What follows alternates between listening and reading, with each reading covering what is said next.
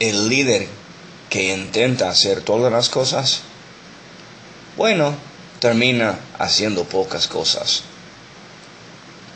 Una de las claves muy importantes de aprender como líder es que no soy llamado a ser un líder de mil usos, sino de un solo propósito.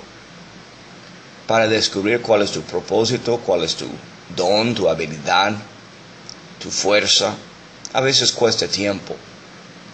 Pero en eso va a desarrollar el potencial de cada líder. Cuando cada uno específicamente e individualmente está desarrollando lo que es su llamado, lo que es su habilidad y su don principal, eso es cuando todos de nosotros mejoramos. Porque no somos llamados a ser un líder de mil usos.